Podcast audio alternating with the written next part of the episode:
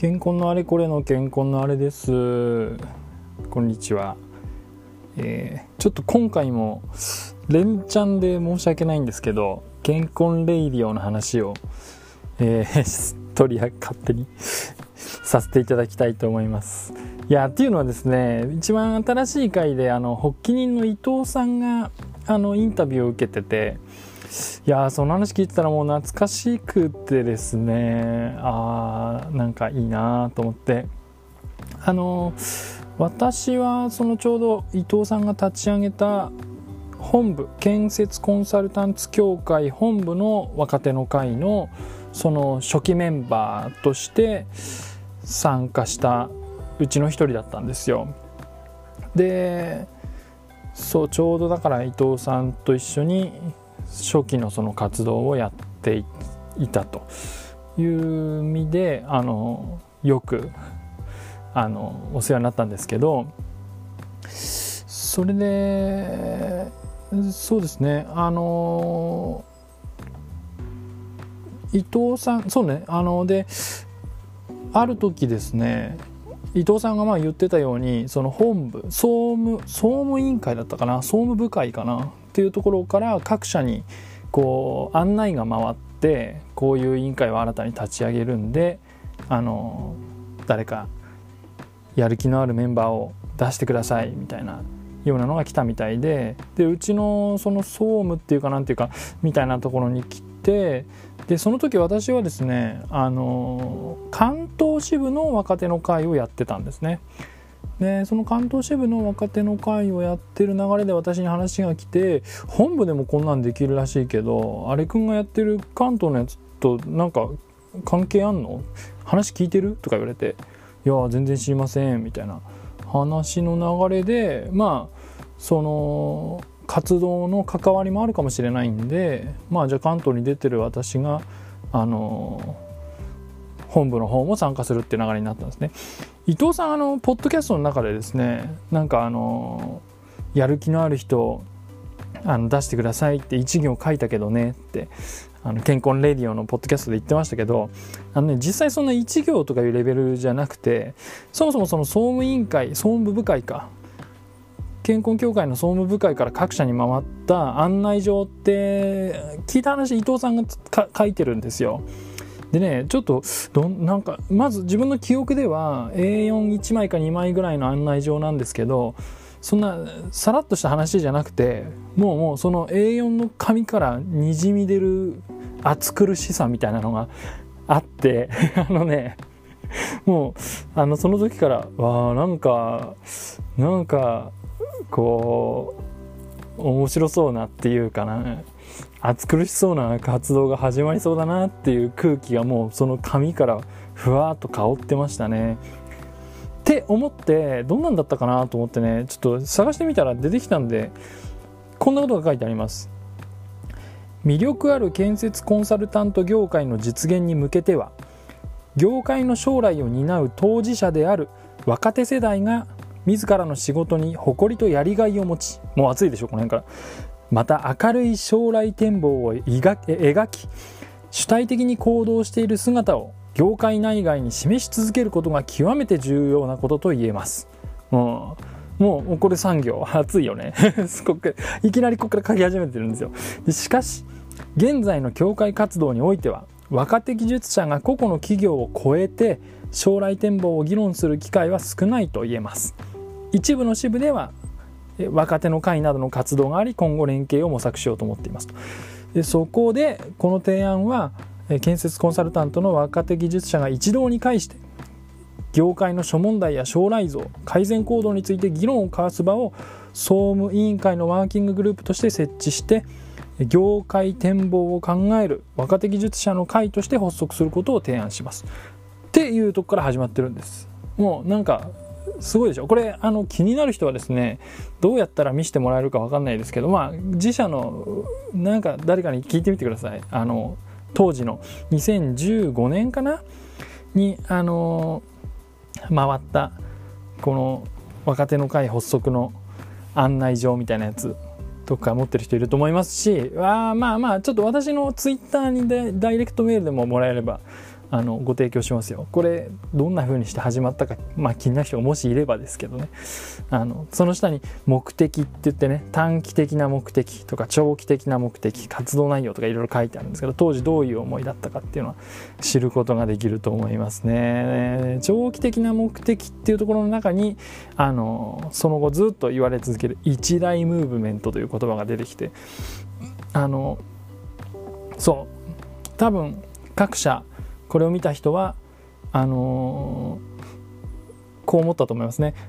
一つ目は、まあ、果たしてじゃあ何やるんだろうっていうねそれがここからは明確には読み取れなかった。で2つ目は何か分かんないけどあの熱量はよく伝わるなっていう感じ。で実際あの私も参加をしてみて最初はちょっと懐疑的な気持ちがあったんですね正直。っていうのはまあ、関東でやってるしなんか本部と関東支部ってね拠点も近いんで健康協会の関東支部っていうのは神田にあって本部っていうのは、えー、半蔵門の方にあるんですけどまあどっちも東京でねやる上でなんかその重複しちゃってる気がするんだけど何するんだろうなみたいなことを思いながら行ったんですけどあのー、行ってみてね最初のミーティング行ってやっぱり空気の違いはもうその瞬間に感じたのを覚えてますね。いや何が違うってねもう本当に言葉の通り日本中からメンバーが集まるんですよ。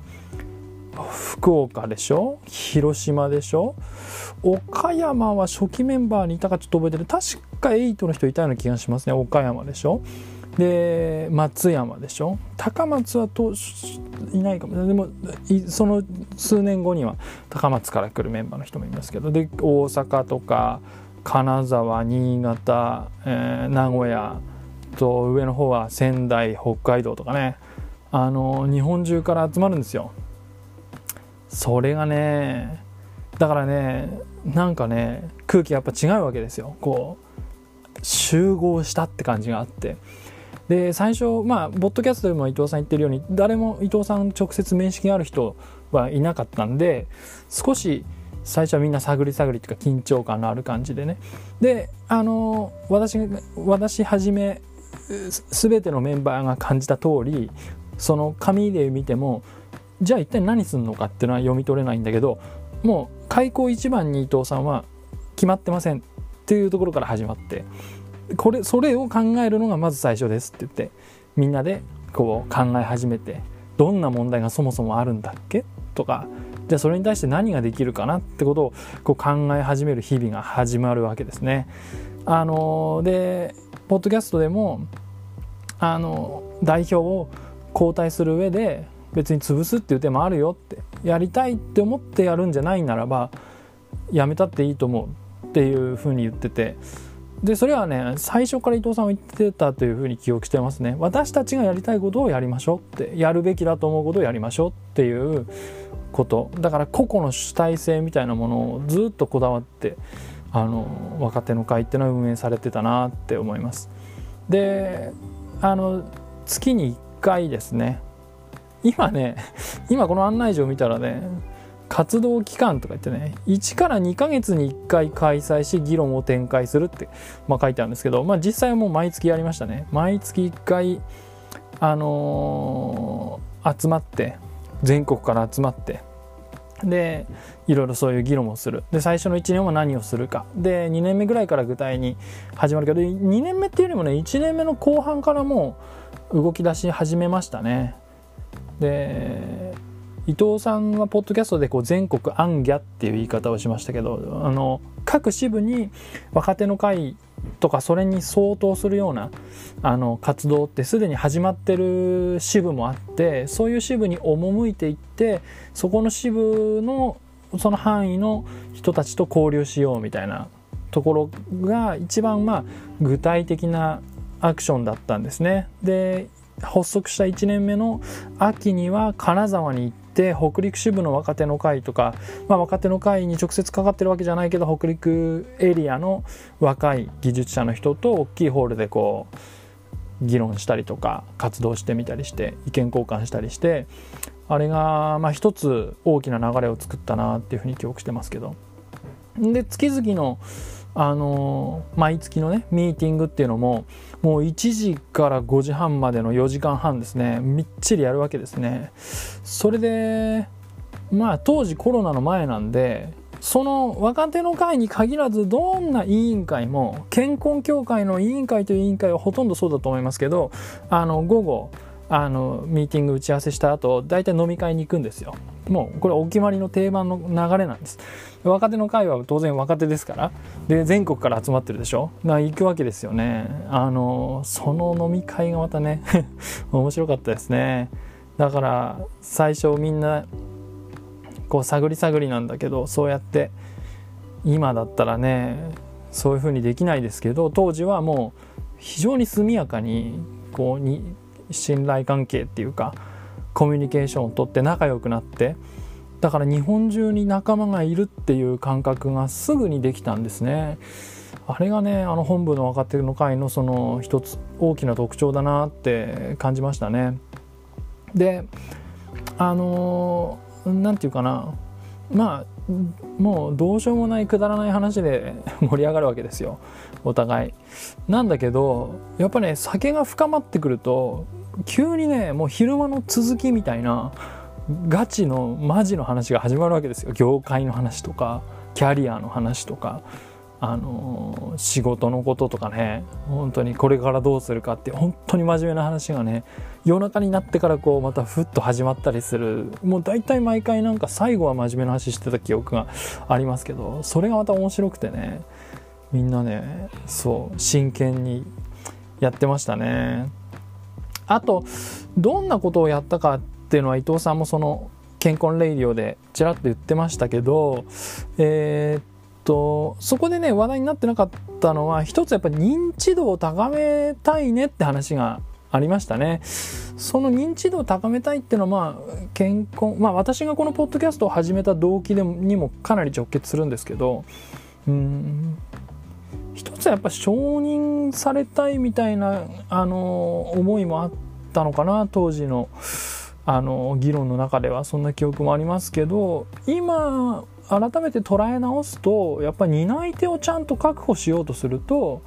世の中に認知をされて学生さんに目指してもらえる業界にならないとあの人材が途切れちゃうんでそういう文脈でもやっぱ認知度って大事だなと思うんですけどその方法としてねあの月9ドラマ化っていうね 今ね私はテレビも当時から持ってないんだけど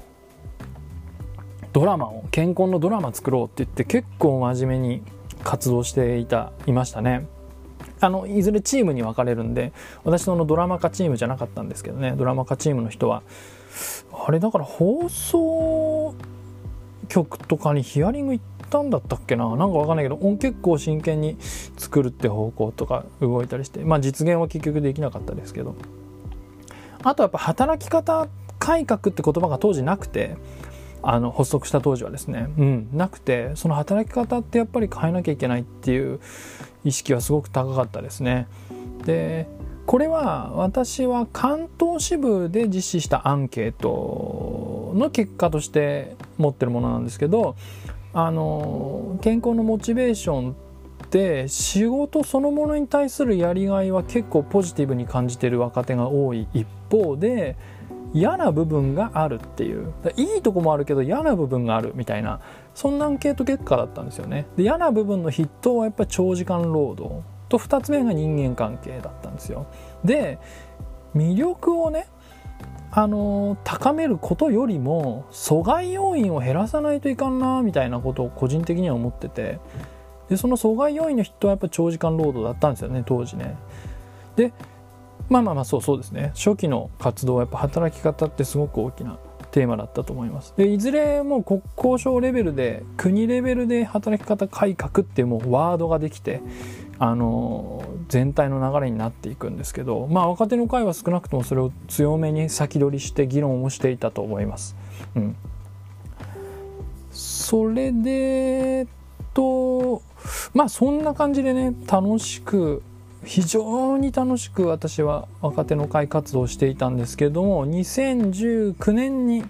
まあ卒業をしまして今日このエピソードはあの若手の会の思い出と辞めた理由っていうタイトルでちょっとアップロードしようと思ってるんですけど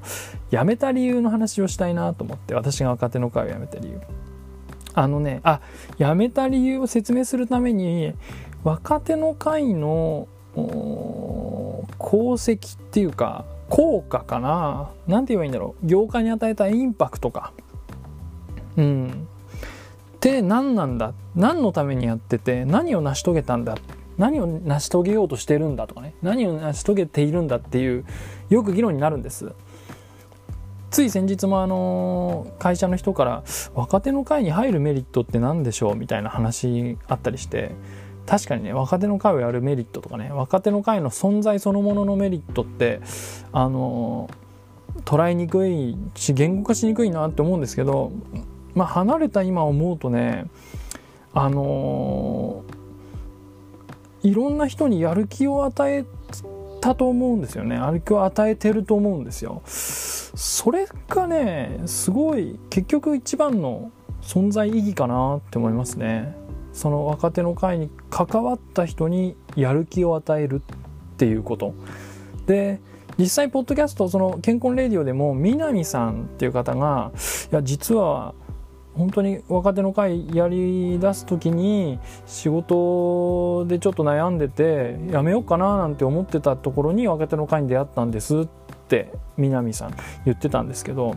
私も結構そういうタイミングで若手の会との出会いってで自分の場合は関東支部に関わり出す時に結構仕事で嫌なことがあってなんか行き詰まり感を感じててなんかネガティブそうですね。転職アプリをダウンロードしてちょっとそんな時期だったんですけどやっぱりね社外の仲間っていうものに出会ってなんか心が前向きになったっていう私もそのタイプなんですけどきっとそういう人多いと思うんですよね若手の会の活動に触れてなんかモチベーションを回復したみたいな人でねそれそのものがもう若手の会の存在意義な気がするんですよ。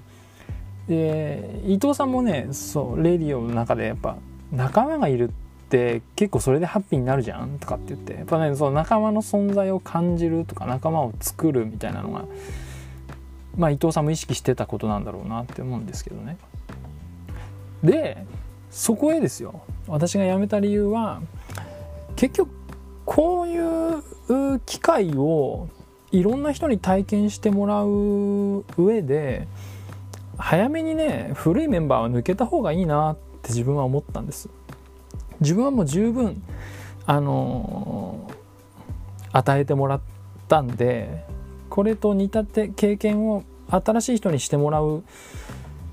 ていう時に抜けた方がいいなと思ってでなんか抜けることがそんなに大事なのかって聞いてる人は思うかもしれないんですけどその関東支部の若手の会って本部の若手の会より23年早く発足してたんですね。で私がその関東支部の若手の会にいる間に関東支部の若手の会の方でもやっぱり、ね、引き継ぎ問題っていうかこう流れをバトンタッチする上でこう簡単にうまくいかないことがあってなんか同じ感じに本部の若手の会もなりそうだなみたいなこと思ったんですよ。でねどうしてそういうことが起こるかっていうと伊藤さんが辞めた理由をさっき言った南さんが質問してるんですよレイディオで。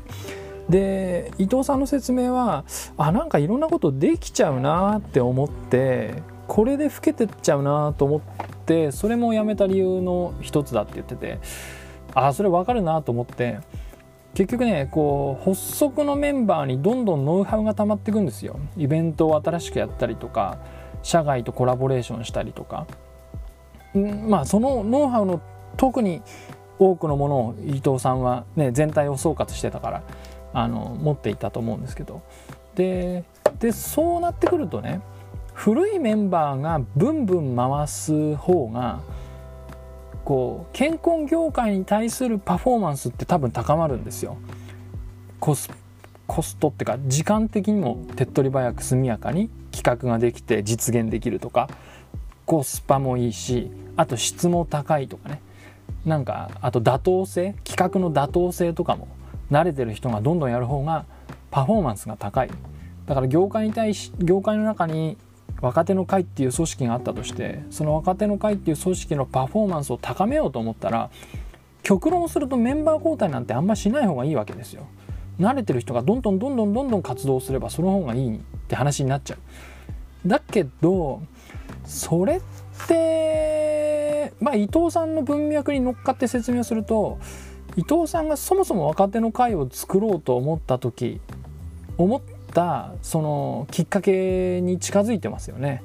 要はその60歳とかね50代の人が10年後20年後の健康を語っておかしいじゃんみたいなあの話これも健康レディオで言ってる話ですけどつまりこう経験値の高い人が集まって何かを考えて実行していくっていうことが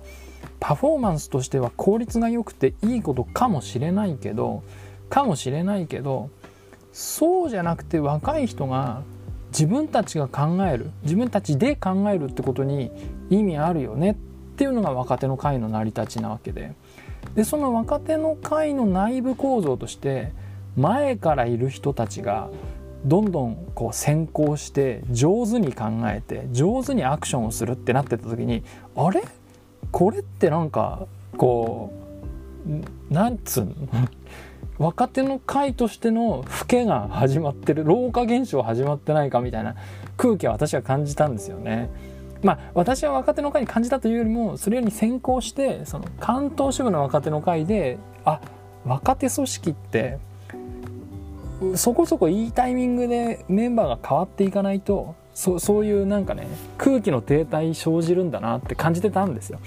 それでああ本部でもそれなってほしくないなみたいに思ってあの早めに抜けたっていうなんかそんなところですね。伊藤さんね、あの、健康レイディオの中で言ってる年の、年の数え方とか、もうぐちゃぐちゃなんですよね。5年、よく5年もやったなって思うとか自分で言ってたけど、5年で辞めたのは私です。伊藤さんは7年ぐらいやってると思います。まあ5も7もあんま変わ変わんないんだけど。でさ年齢の数え方もねちょっと違うと思う多分多分2015年って伊藤さん37歳か8歳じゃないかなじゃない？だって合わないですよね。今46って言ってたでしょ？まあいいんだけどさ。まあいいんだけど。まあそうそうそう。ちょっとね年齢のあれあれなんですけど。伊藤さんはね7年ぐらいやってる。私は5年で辞めたって感じですね。でまあその間にいろいろメンバーも入れ替わってそこにまたコロナというねああいう委員会活動には非常にハードルとなる現象が世の中に起こってそれでもなお途切れずに若手の会が続いていてそれでまたねポッドキャストっていう形で何て言うかたくさんの人に触れる活動がまた始まったっていうのは私は非常にあの何、て言うか嬉しいなって思っているのとその私が辞めた理由ね新しい人が同じような経験をする場となる。で効率は悪いかもしれないけどでも新しい人が自分たちで考えてあ僕たちだったらこんなことやりたいなっていうふうに考える。だからあのもったいないし効率悪いかもしれないけど毎回毎回考えるっていうことなんだよね。それがねあ怒ってる。そういう風になってんなと思って私はあいいなと思って。だから結局多分伊藤さんが辞めた理由と私が辞めた理由はなんか似てる部分があってそう新しい人たちが新たに考えて新たなアクションをするっていうことがあのまた始まってる感じがしていいなと思って。だからねこの「健康レイディオ」もあの多分若手の会にまだ初期メンバーって何人か残ってると思うんですけどでもその初期メンバーじゃなくて私の知らないここ12年で始まっ、あの、参加した人たちがパーソナリティやってらっしゃるんですよね。でその人たちが発起人にインタビューをして聞いてるっていう構図がねもうすっごい私は嬉しくてあのあこんな感じであの何て言うかね考える場所であり試す場所としての若手の会っていうのが続いていったらいいなと思ってあの心から応援しています。あのいずれポッドキャストでも何らかの形で絡んでですねいけたらいいいけたらいいなっていうかまあ絡んでいくというよりも絡む瞬間がどっかであったら嬉しいなと思っててあのー、こういうポッドキャストなり何らか一種のメディアを通じてこの健康っていう業界を発信するっていうその同志としてねあの今後もあの盛り上げていけたらいいなっていうふうに思っています。そんなことをですねじわーっと感じてあの